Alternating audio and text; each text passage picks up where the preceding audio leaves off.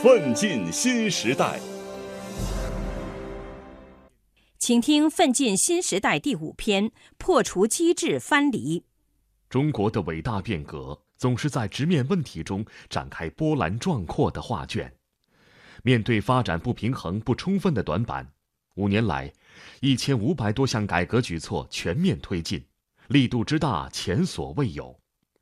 海外一家媒体做出了这样的评价。环顾世界，没有一个国家能像当今中国这样，以一种说到做到、只争朝夕的方式推进改革。改革永远在路上，唯其艰难，才更显勇毅。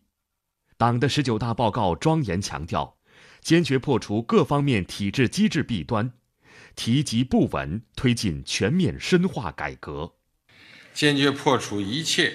不合时宜的思想观念和体制弊端，突破利益固化的藩篱，吸收人类文明有益成果，构建系统完善、科学规范、运行有效的制度体系，充分发挥我国社会主义制度优越性。只进一扇门，最多跑一次，写进了今年的政府工作报告。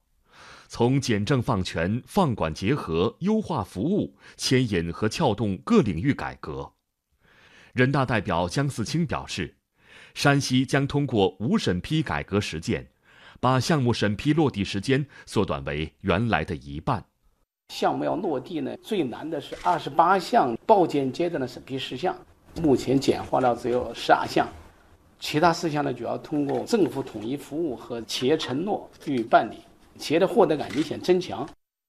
从十八大正式提出全面建成小康社会，到十八届三中全会吹响全面深化改革集结号，全面深化改革各主要领域具有四梁八柱性质的改革主体框架已基本确立。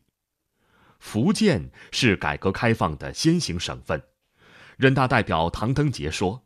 习近平总书记在福建工作时大力倡导的“马上就办”，有力促进了经济社会和各项事业发展。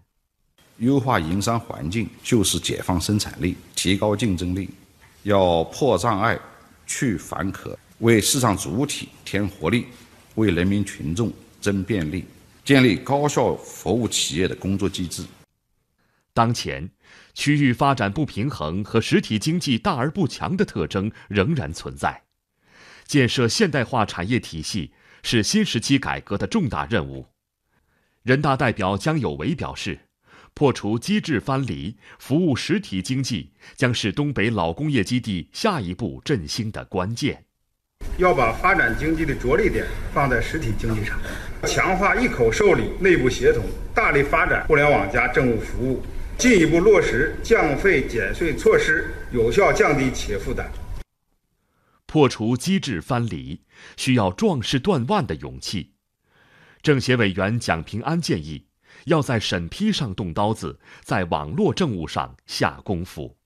特别是有些审批权和监管权，政府要改事前审批为事后备案，并加大事中事后的监管力度。下放的权力要让底下的人接得住。特别是要加大政府集中办事大厅的建设和信息化。改革的最终获益者还是人民。人大代表温国辉认为，检验简政放权效果不单单要体现在数据上，未来更要让人民群众在办事过程中体会到实实在在的便利。我们下来要紧紧盯住用电、用水、供热、供冷、市政道路等卡脖子事项。同时，大力消除隐性审批、前链条再造审批流程。改革进入深水区，有悖于激励创新的陈规旧章抓紧修改废止，有碍于释放创新活力的繁文缛节下决心砍掉。人大代表蓝绍民表示，必须以更大的政治勇气和智慧深化重要领域改革。现在我们在地方工作最大的感受。就是科技创新领域部属单位改革不能改，政策不敢用，受到的束缚仍然很多。这方面的改革呢，已经到了刻不容缓的地步。